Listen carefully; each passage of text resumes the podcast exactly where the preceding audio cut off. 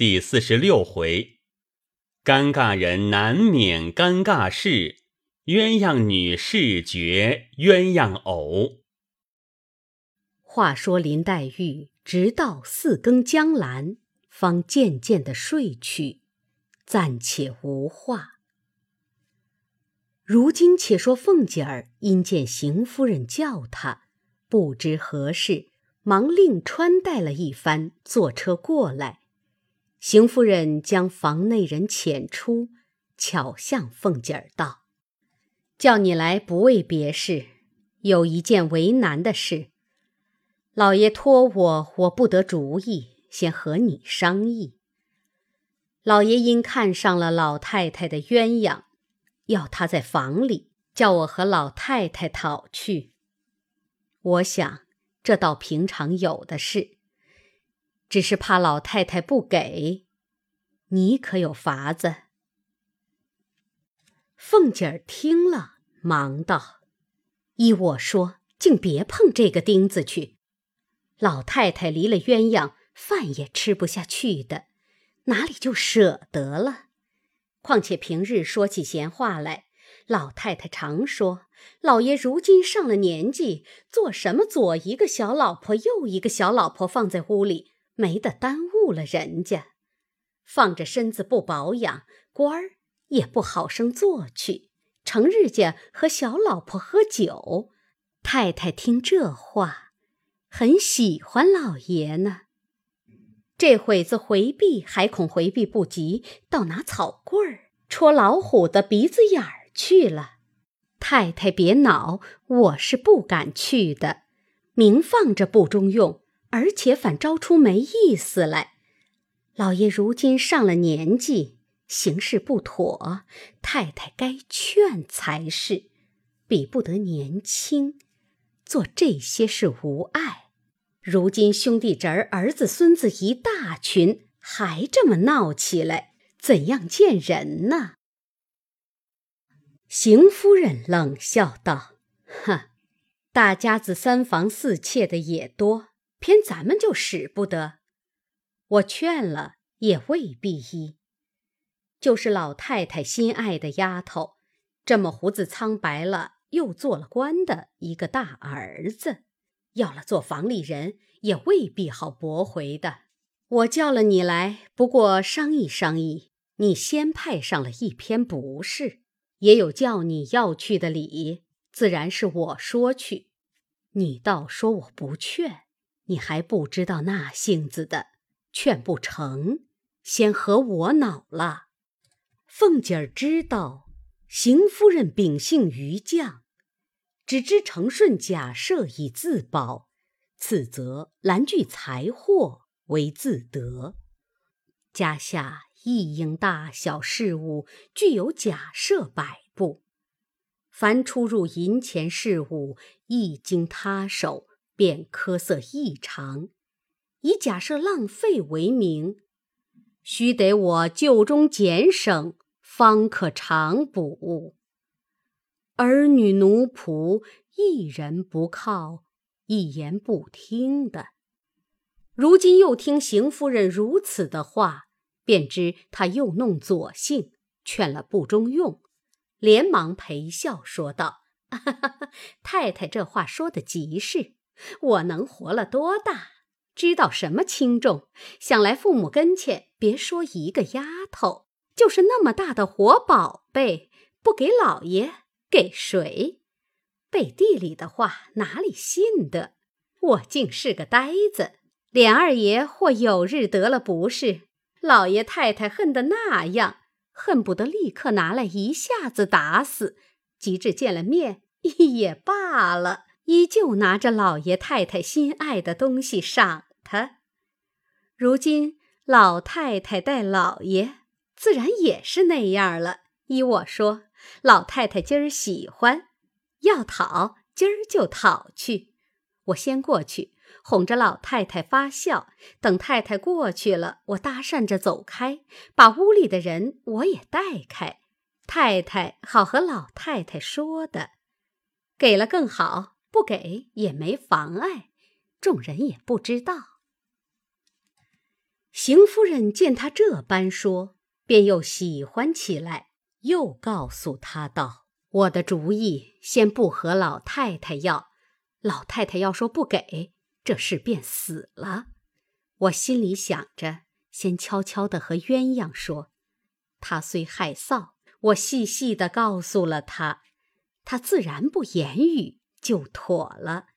那时再和老太太说。”老太太虽不依，搁不住她愿意。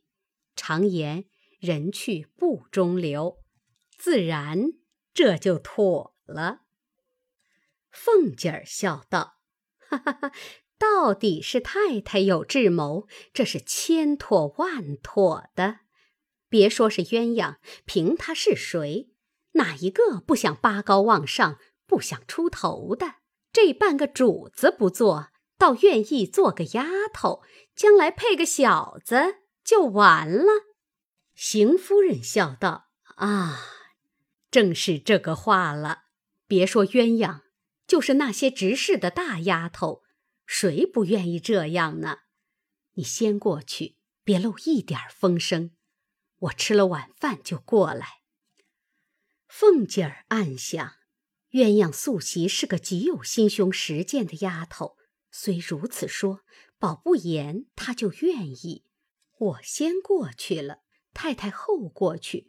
若他依了，还没话说；倘或不依，太太是多疑的人，只怕就以我走了风声，使他拿枪做事的。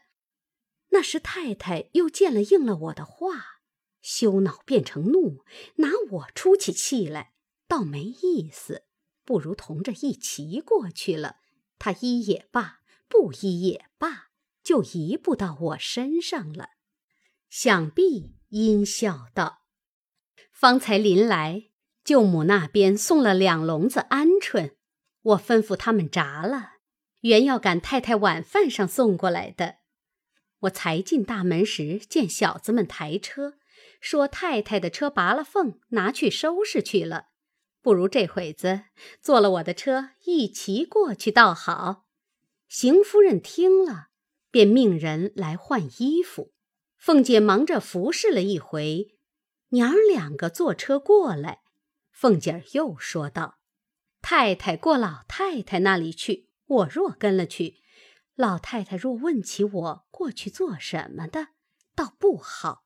不如太太先去，我脱了衣裳再来。”邢夫人听了有理，便自往贾母处，和贾母说了一回闲话，便出来，假托往王夫人房里去，从后门出去，打鸳鸯的卧房前过，只见鸳鸯正然坐在那里做针线，见了邢夫人，忙站起来。邢夫人笑道：“做什么呢？我瞧瞧。”你扎的花儿越发好了，一面说，一面便接他手内的针线瞧了一瞧，只管赞好，放下针线，又浑身打量，只见他穿着半新的藕荷色的绫袄，青缎掐牙背心，下面水绿裙子，丰腰削背，鸭蛋脸面，乌油头发。高高的鼻子，两边腮上微微的几点雀斑。鸳鸯见这般看他，自己倒不好意思起来，心里便觉诧异，因笑问道：“太太，这会子不早不晚的过来做什么？”邢夫人使个眼色儿，跟的人退出，邢夫人便坐下。拉着鸳鸯的手，笑道：“我特来给你道喜来了。”鸳鸯听了，心中已猜着三分，不觉红了脸，低了头，一言不发。听邢夫人道：“你知道，您老爷跟前竟没有个可靠的人，心里再要买一个，又怕那些人牙子家出来的不干不净。”也不知道毛病买了来家三日两日，又要操鬼吊猴的。因满府里要挑一个家生女儿收了，又没个好的，不是模样不好，就是性子不好。有了这个好处，没了那个好处，因此啊，冷眼选了半年。这些女孩子里头，就只你是个尖儿，模样、行事、做人温柔可靠，一概是齐全的。意思要和老太太讨了你去，收在屋里。你比不得外头新买的，你这一进去了，进门就开了脸，就封你姨娘，又体面又尊贵。你又是个要强的人，俗语说的，金子终得金子换。谁知竟被老爷看中了你，如今这一来。你可遂了素日志大心高的愿了，也堵一堵那些嫌你的人的嘴，跟了我回老太太去。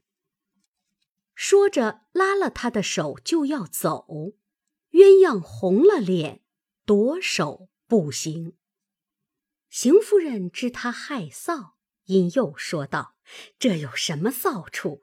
你又不用说话，只跟着我就是了。”鸳鸯只低了头不动身，邢夫人见他这般，便又说道：“难道你不愿意不成？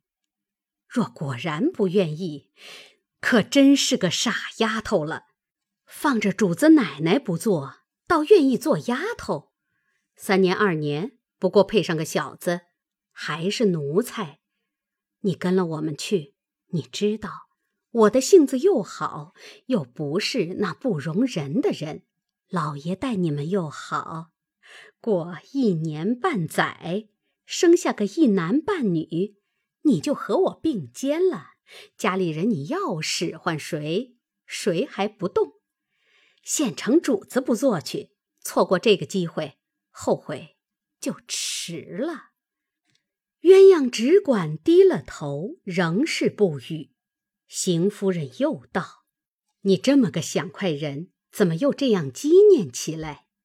有什么不称心之处，只管说与我，我管保你遂心如意就是了。”鸳鸯仍不语，邢夫人又笑道：“哦，想必你有老子娘，你自己不肯说话，怕臊。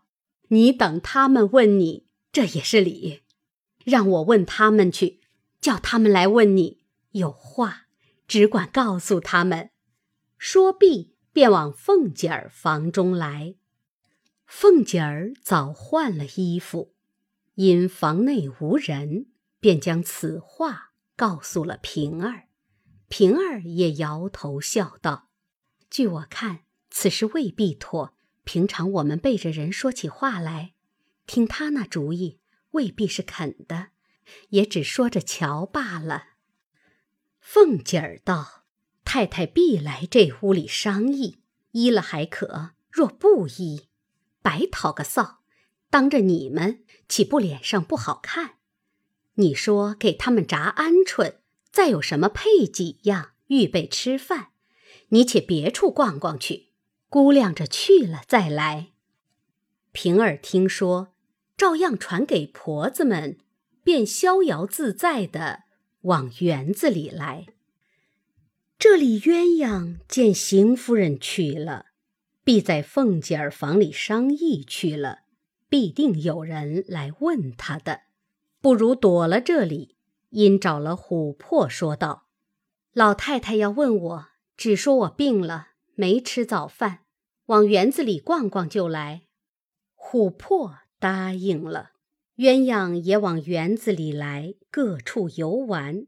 不想正遇见平儿，平儿因见无人，便笑道：“新姨娘来了。”鸳鸯听了，便红了脸，说道：“怪到你们串通一气来算计我，等着我和你主子闹去就是了。”平儿听了，自悔失言，便拉他到枫树底下。坐在一块石上，月性把方才凤姐过去回来所有的行景言辞、始末缘由告诉与他。鸳鸯红了脸，向平儿冷笑道：“哼，这是咱们好。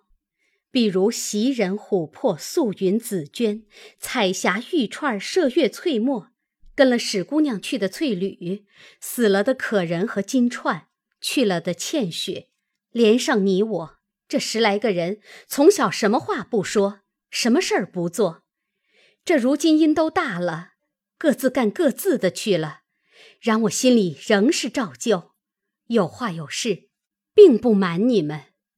这话我且放在你心里，且别和二奶奶说，别说大老爷要我做小老婆，就是太太这会子死了，他三媒六聘的。娶我去做大老婆，我也不能去。平儿方欲笑答，只听山石背后哈哈的笑道：“ 好个没脸的丫头，亏你不怕牙碜。”二人听了不免吃了一惊，忙起身向山石背后找寻，不是别个，却是袭人笑着走了出来，问：“什么事情？告诉我。”说着，三人坐在石上，平儿又把方才的话说与袭人。袭人听了，说道：“真真这话论理不该我们说，这个大老爷太好色了，略平头正脸的，他就不放手了。”平儿道：“你既不愿意，我教你个法子，不用费事就完了。”鸳鸯道。什么法子？你说来我听。平儿笑道：“你只和老太太说，就说已经给了琏二爷了，大老爷就不好要了。”鸳鸯啐道：“呸！什么东西？你还说呢？前儿你主子不是这么混说的，谁知应到今儿了。”袭人笑道：“他们两个都不愿意。”我就和老太太说，叫老太太说，把你已经许了宝玉了，大老爷也就死了心了。鸳鸯又是气又是臊又是急，阴骂道：“两个蹄子不得好死的！人家有为难的事，拿着你们当正经人，告诉你们与我排解排解，你们倒替换着取笑。你们自以为都有了结果了，将来都是做姨娘的。”据我看，天下的事未必都遂心如意，你们且收着心儿，别推乐过了头。二人见他急了，忙陪笑央告道：“好姐姐，别多心，咱们从小都是亲姊妹一般，不过无人处偶然取个笑，你的主意告诉我们知道，也好放心。”鸳鸯道：“什么主意？我只不去就完了。”平儿摇头道：“你不去未必得甘休。大老爷的性子你是知道的。虽然你是老太太房里的人，此刻不敢把你怎么样。将来，难道你跟老太太一辈子不成？也要出去的。那时落了他的手，倒不好了。”鸳鸯冷笑道：“哼，老太太在一日，我一日不离这里。”若是老太太归西去了，他横竖还有三年的孝呢。没个娘才死了，他先放小老婆的，等过三年，知道又是怎么个光景，那时再说。纵到了至极为难，我剪了头发做姑子去，不然还有一死，一辈子不嫁男人，又怎么样？乐得干净呢？平儿袭人笑道：“真这蹄子没了脸，越发信口都说出来了。”鸳鸯道：“事到如此，臊一回怎么样？你们不信，慢慢的看着就是了。太太才说了，找我老子娘去，我看他南京找去。”平儿道：“你的父母都在南京看房子，没上来。”终究也寻得着，现在还有你哥哥嫂子在这里，可惜你是这里的家生女儿，不如我们两个人是单在这里。”鸳鸯道：“家生女儿怎么样？牛不吃水抢案头，我不愿意，难道杀我的老子娘不成？”正说着，只见他嫂子从那边走来。袭人道：“当时找不着你的爹娘，一定和你嫂子说了。”鸳鸯道：“这个娼妇专管是个酒国贩骆驼的，听了这话，他有个不奉承去的。”说话之间，已来到跟前。他嫂子笑道：“哪里没找到？”姑娘跑了这里来，你跟了我来，我和你说话。平儿、袭人都忙让座。他嫂子说：“姑娘们请坐，我找我们姑娘说句话。”袭人、平儿都装不知道，笑道：“什么话这样忙？我们这里猜谜儿，迎手劈子打呢。等猜了这个再去。”鸳鸯道。什么话？你说吧。他嫂子笑道：“你跟我来，到那里我告诉你，横竖有好话。”鸳鸯道：“可是大太太和你说的那话？”他嫂子笑道：“哈哈，姑娘既知道，还奈何我？快来，我细细的告诉你，可是天大的喜事。”鸳鸯听说。立起身来，照他嫂子脸上下死劲啐了一口，指着他骂道：“呸！你快夹了逼嘴，离了这里，好多着呢。什么好话？宋徽宗的鹰，赵咱的马，都是好话什么喜事？状元豆灌的浆，又满是喜事。”怪到成日家，羡慕人家女儿做了小老婆，一家子都仗着他横行霸道的，一家子都成了小老婆了，看得眼热了，也把我送在火坑里去。我若得脸呢，你们在外头横行霸道，自己就封自己是舅爷了；我若不得脸，败了时，你们就把王八脖子一缩，生死由我。一面说一面哭，平儿、袭人拦着劝，他嫂子脸上下不来，因说道：“愿意不愿意，你也好说，不犯着牵三挂四的。俗语说，当着矮人别说短话。姑奶奶骂我，我不敢还言。”这二位姑娘并没惹着你，小老婆长，小老婆短，人家脸上怎么过得去？袭人、平儿忙道：“你倒别这么说，他也并不是说我们，你倒别牵三挂四的。你听见哪位太太、太爷们封我们做小老婆？况且我们两个也没有爹娘、哥哥、兄弟在这门子里仗着我们横行霸道的。”他骂的人自有他骂的，我们犯不着多心。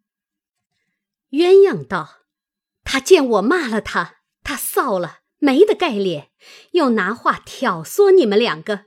幸亏你们两个明白，原是我急了，也没分别出来，他就挑出这个空来。他嫂子自觉没趣，赌气去了。鸳鸯气得还骂。”平儿、袭人劝他一回，方才罢了。平儿因问袭人道：“你在那里藏着做什么的？我们竟没看见你。”袭人道：“我因为往四姑娘房里瞧我们宝二爷去的，谁知迟了一步，说是来家里了。我疑惑怎么不遇见呢？想要往林姑娘家里找去，又遇见她的人说也没去。”我这里正疑惑，是出园子去了，可巧你从那里来了，我一闪，你也没看见。后来他又来了，我从这树后头走到山子石后，我却见你两个说话来了。谁知你们四个眼睛没见我。一语未了，又听身后笑道：“四个眼睛没见你，你们六个眼睛竟没看见我。”三人吓了一跳，回身一看，不是别个，正是宝玉走来。袭人先笑道：“要我好找，你哪里来？”宝玉笑道：“我从四妹妹那里出来，迎头看着你来了，我就知道是找我去的，我就藏了起来哄你。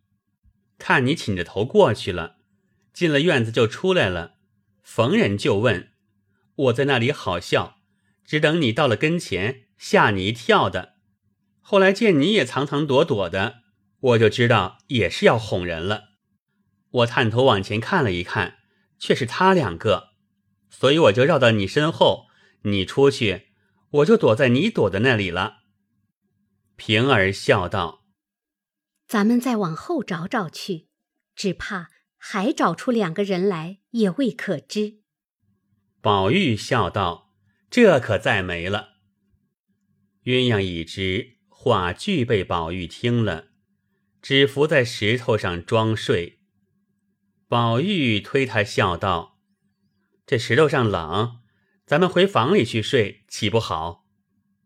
说着，拉起鸳鸯来，又忙让平儿来加坐吃茶。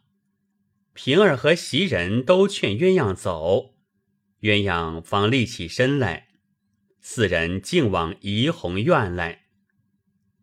宝玉将方才的话俱已听见，心中自然不快，只默默地歪在床上，任他三人在外间说笑。那边邢夫人因问凤姐儿鸳鸯的父母。凤姐儿因回说：“他爹的名字叫金彩，两口子都在南京看房子，从不大上京。他哥哥金文祥现在是老太太那边的买办，他嫂子也是老太太那边江喜上的头。”邢夫人便令人叫了他嫂子金文祥媳妇来，细细说与他。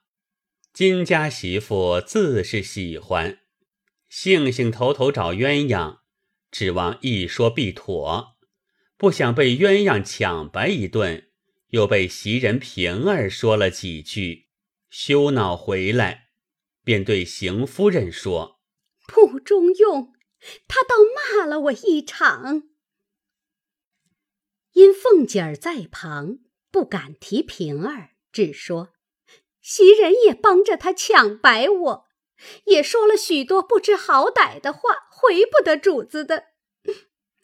太太和老爷商议再买吧，谅那小蹄子也没有这么大福，我们也没有这么大造化。邢夫人听了，因说道：“又与袭人什么相干？他们如何知道的？”又问。还有谁在跟前？金家的道：“还有平姑娘。”凤姐儿忙道：“你不该拿嘴巴子打他回来。我一出了门他就逛去了，回家来连一个影儿也摸不着他。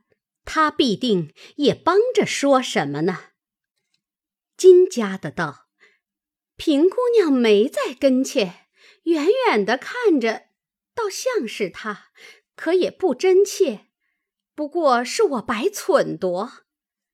凤姐便命人去，快找了他来，告诉他我来家了，太太也在这里，请他来帮个忙。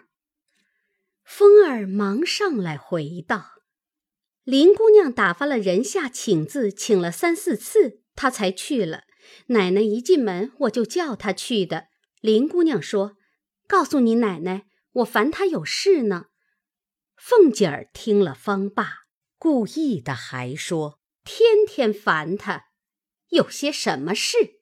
邢夫人无忌，吃了饭回家，晚间告诉了贾赦。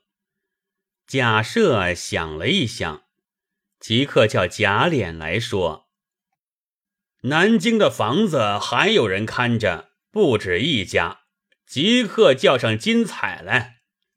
贾琏回道：“上次南京信来，金彩已经得了痰迷心窍，那边连棺材银子都赏了，不知如今是死是活。便是活着，人事不知，叫来也无用。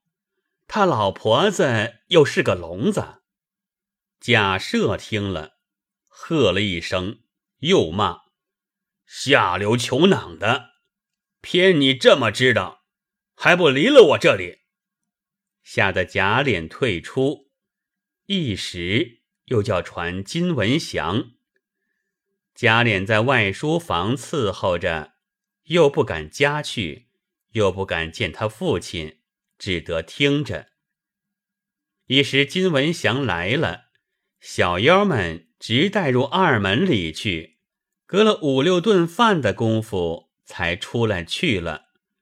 贾琏暂且不敢打听，隔了一会儿，又打听贾赦睡了，方才过来。至晚间，凤姐儿告诉他，方才明白。鸳鸯一夜没睡，至次日，他哥哥回贾母接他家去逛逛，贾母允了，命他出去。鸳鸯意欲不去，又怕贾母疑心，只得勉强出来。他哥哥只得将假设的话说与他，又许他怎么体面，又怎么当家做姨娘。鸳鸯只咬定牙不愿意。他哥哥无法，少不得去回复了贾赦。贾赦怒起来。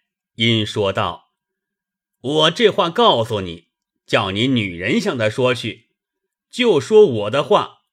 自古嫦娥爱少年，他必定嫌我老了。大约他恋着少爷们，多半是看上了宝玉。只怕也有假脸，果有此心，叫他早早歇了心。或要他不来，此后谁还敢收？”此事一件，第二件，想着老太太疼他，将来自然往外聘做正头夫妻去。叫他细想，凭他嫁到谁家去，也难出我的手心。除非他死了，或是终身不嫁男人，我就服了他。若不然时，叫他趁早回心转意，有多少好处？假设说一句，金文祥应一声是。假设道：“你别哄我，我明儿还打发你太太过去问鸳鸯。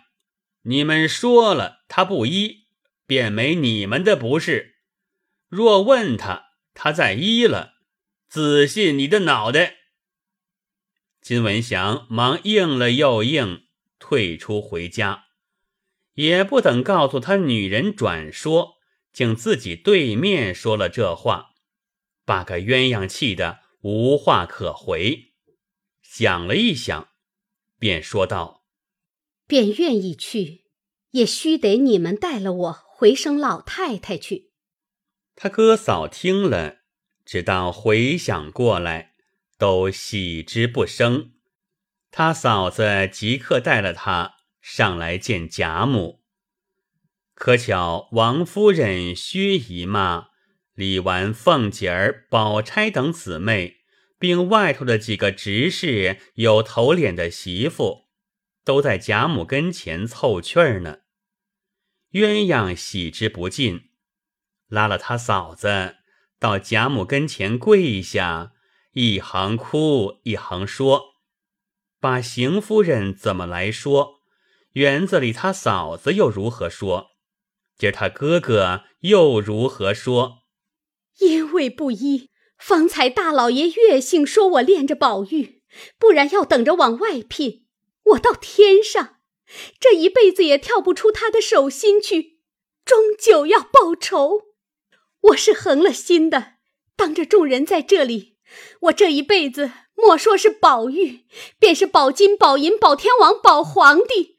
横竖不嫁人就完了。就是老太太逼着我，我一刀磨死了也不能从命。若有造化，我死在老太太之先；若没造化，该讨吃的命。服侍老太太归了西，我也不跟着我老子娘哥哥去。我或是寻死，或是剪了头发当尼姑去。若说我不是真心，暂且拿话来支吾，日后再图别的。天地鬼神，日头月亮照着嗓子，从嗓子里头长钉烂了出来，烂化成酱在这里。原来他一进来时，便绣了一把剪子，一面说着，一面左手打开头发，右手便绞。众婆娘丫鬟忙来拉住，已剪下半绺来了。众人看时，幸而他的头发极多，绞得不透，连忙替他挽上。贾母听了，气得浑身乱颤，口内只说：“我通共剩了这么一个可靠的人，他们还要来算计。”因见王夫人在旁，便向王夫人道：“你们原来都是哄我的，外头孝敬，暗地里盘算我，有好东西也来要，有好人也要，生了这么个毛丫头，见我待她好了，你们自然气不过，弄开了她，好摆弄我。”王夫人连忙站起来。不敢还一言。薛姨妈见连王夫人怪上，反不好劝的了。李纨一听见鸳鸯的话，早带了姊妹们出去。探春有心的人，想王夫人虽有委屈，如何敢变？薛姨妈也是亲姊妹，自然也不好变的。宝钗也不便为姨母变。李纨、凤姐、宝玉一概不敢变。这正用着女孩之时，迎春老实，惜春小，因此窗外听了一听，便走进来陪笑，向贾母道：“这事与太太什么相干？老太太想一想，也有大摆子要收屋里的人，小婶子如何知道？便知道。”也推不知道。犹未说完，贾母笑道：“可是我老糊涂了，姨太太别笑话我。你这个姐姐她极孝顺我，不像我那大太太一味怕老爷，婆婆跟前不过应景可是委屈了她。”薛姨妈只答应是，又说。老太太偏心，多疼小儿子媳妇也是有的。贾母道：“不偏心。”因又说道：“宝玉，我错怪了你娘，你怎么也不提我？看着你娘受委屈。”宝玉笑道：“我偏着娘说大爷大娘不成？通共一个不是，我娘在这里不认。”却推谁去？我倒要认识我的不是。老太太又不信。贾母笑道：“哈哈哈哈这也有理。你快给你娘跪下，你说太太别委屈了。老太太有年纪了，看着宝玉吧。”宝玉听了，忙走过去，便跪下要说。王夫人忙笑着拉他起来，说。快起来，快起来！断乎使不得，终不成，你替老太太给我赔不是不成？宝玉听说，忙站起来。贾母又笑道：“凤姐儿也不提我。”凤姐儿笑道：“哎呦，我倒不派老太太的不是，老太太倒寻上我了。”贾母听了，与众人都笑道。哈哈哈，这可奇了！倒要听听这不是。”凤姐儿道：“谁叫老太太会调理人？调理的水葱似的，怎么怨得人要？我幸亏是孙子媳妇，若是孙子，我早要了，还等到这会子呢。”贾母笑道：“哈哈哈哈，这倒是我的不是了。”凤姐儿笑道：“自然是老太太的不是了。”贾母笑道：“这样，我也不要了，你带了去吧。”凤姐儿道：“等着休了这辈子，来生托生男人，我再要吧。”贾母笑道：“你带了去。”给脸儿放在屋里，看你那没脸的公公还要不要了？凤姐儿道：“脸儿不配，就只配我和平儿这一对烧糊了的卷子和他混吧。”说的众人都笑起来了。丫鬟回说：“大太太来了。”王夫人忙迎了出去，要知端底。